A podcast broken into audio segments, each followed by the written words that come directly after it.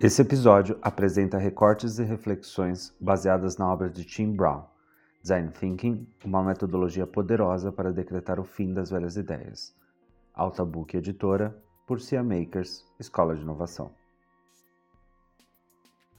Uma boa maneira de ajudar os clientes e as pessoas que estão interagindo com a abordagem do Design Thinking pela primeira vez é, e que tem a intenção de difundir essas práticas por toda a organização é fazer com que elas participem da experiência. Mesmo figuras embaixadoras como diretores, CEOs, gestores, é, é fundamental que essas pessoas façam parte do processo. E isso não se dá apenas para que essas pessoas sintam a emoção de entender o que ocorre nos bastidores, mas porque é constatado que invariavelmente se obtém resultados muito melhores quando o, o cliente, quando o embaixador ele está a bordo da jornada participando ativamente do design thinking. É muito importante deixar claro para esse participante todos esses elementos sobre o, o caos criativo, é, para que fique claro que a confusão, entre aspas, faz parte da experiência e que assim como no, numa peça de teatro, né, por detrás dos bastidores a gente vai ter ajuste de figurino, é, adereços espalhados, é, enfim, a gente precisa trazer o cliente para essa realidade. Justamente porque no modelo tradicional é, essas coisas não são permitidas. É, e para que não tenha esse contraste do cliente achar que é tudo uma bagunça, que o design thinking não tem organização, não tem processo, ele precisa estar ciente de que tudo isso é sim previsível e faz parte da abordagem.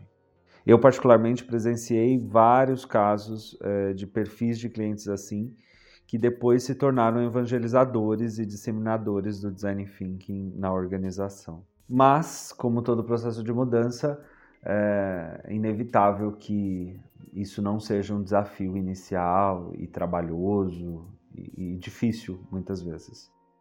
Um ponto super importante da gente é, entender é que nós passamos ao longo da nossa vida, né, é, e, e, mesmo se abrindo a mente para o design thinking, é natural a gente ter muita dificuldade de se livrar de algumas premissas profundamente enraizadas na nossa história, na nossa experiência, de como que as coisas devem ser feitas, de qual que é o certo, de como que as coisas acontecem.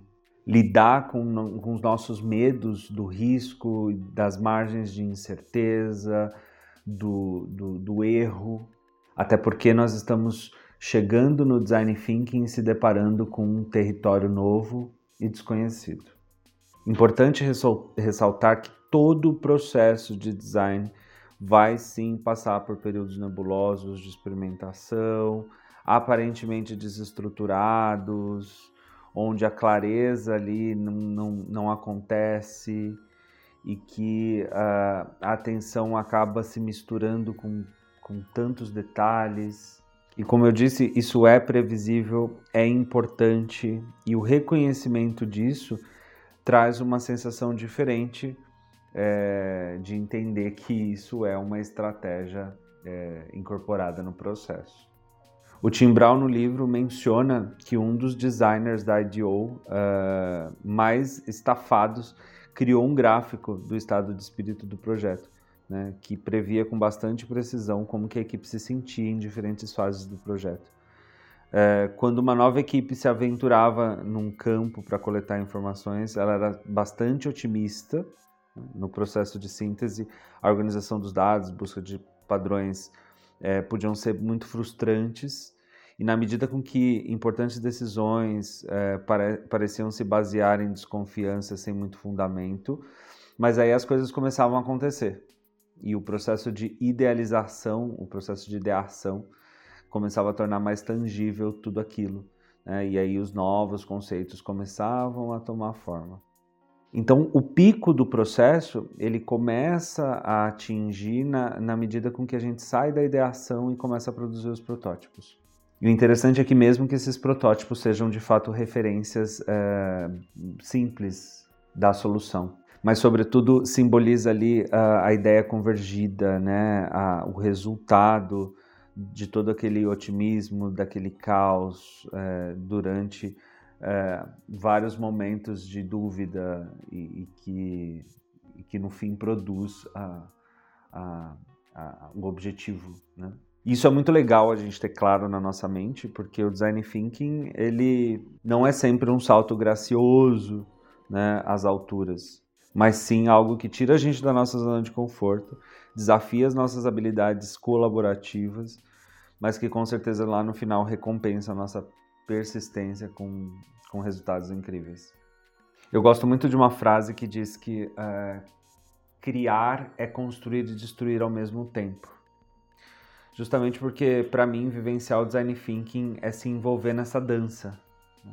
É muito mais uma dança de estado mental, mas que tem um propósito né, ali por detrás da, da, dessa, dessa música, que muitas vezes quando começa é difícil da gente reconhecer, né, mas quando a gente começa a dançar, a gente é, acaba curtindo e acaba pegando a coreografia e acaba é, tendo uma clareza do ritmo e, e da proposta daquele som.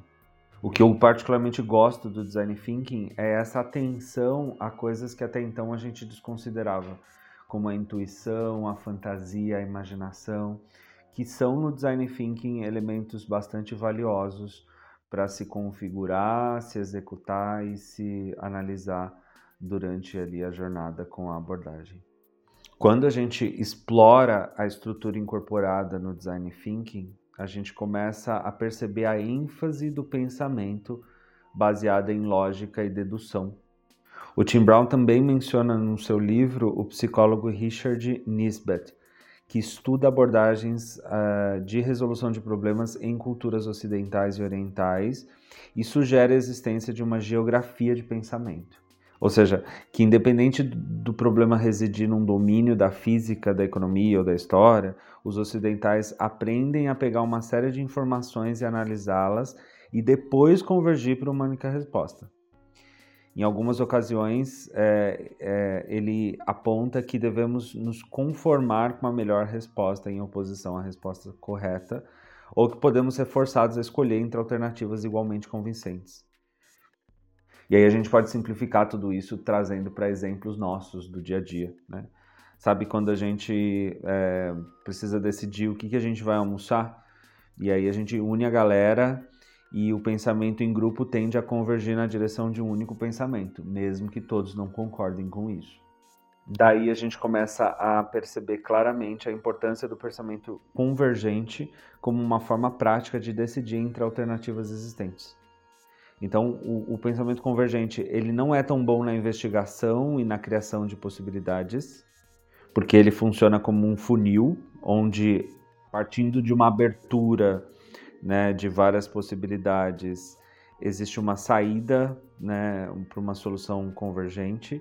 Então, essa é uma forma legal da gente enxergar o pensamento convergente, porque a convergência é o que nos aproxima da solução. Já o, o objetivo do pensamento divergente é o oposto, né? é multiplicar as opções para que a gente possa criar escolhas. É no pensamento divergente que a gente é, explora é, comportamentos e tudo aquilo que nós falamos, e é ali no, no pensamento divergente que acontecem todo, todos os insights é, que vão sendo é, envoltos à, à, descoberta e à exploração da, daquele contexto. O pensamento divergente ele propõe visões alternativas, novas formas de enxergar as experiências, as interações e abre espaço para o pensamento criativo acontecer. Né?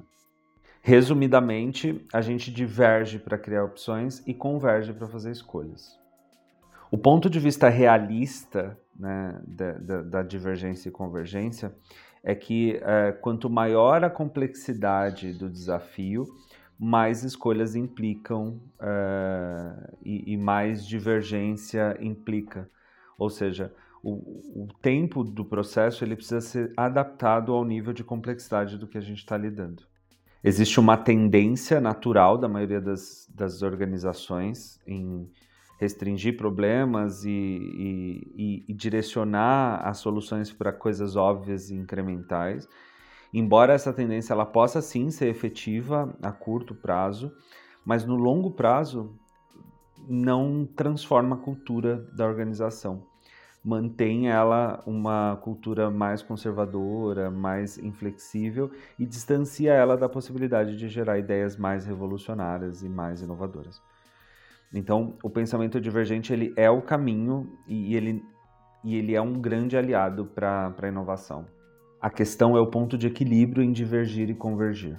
É equalizar uma transição rítmica entre essas duas instâncias é, com uma proporção de amplitude, de detalhamento em cada momento em que se diverge e converge. E se a gente tem né, na, na fase divergente o surgimento de vários insights e de várias ideias, e na fase convergente é o momento que a gente elimina para a gente poder, enfim, organizar e fazer escolhas, é muito comum ser bastante doloroso esse processo de ter que abandonar as ideias e tudo mais. É, esse é um ponto em que o facilitador de design thinking ele precisa ser muito bem articulado para poder conduzir essa etapa porque é uma etapa em que muita gente tem apego ali às ideias, né? É, e que geralmente uma boa dica é a gente direcionar essas é, ideias não escolhidas para um estacionamento de ideias futuras.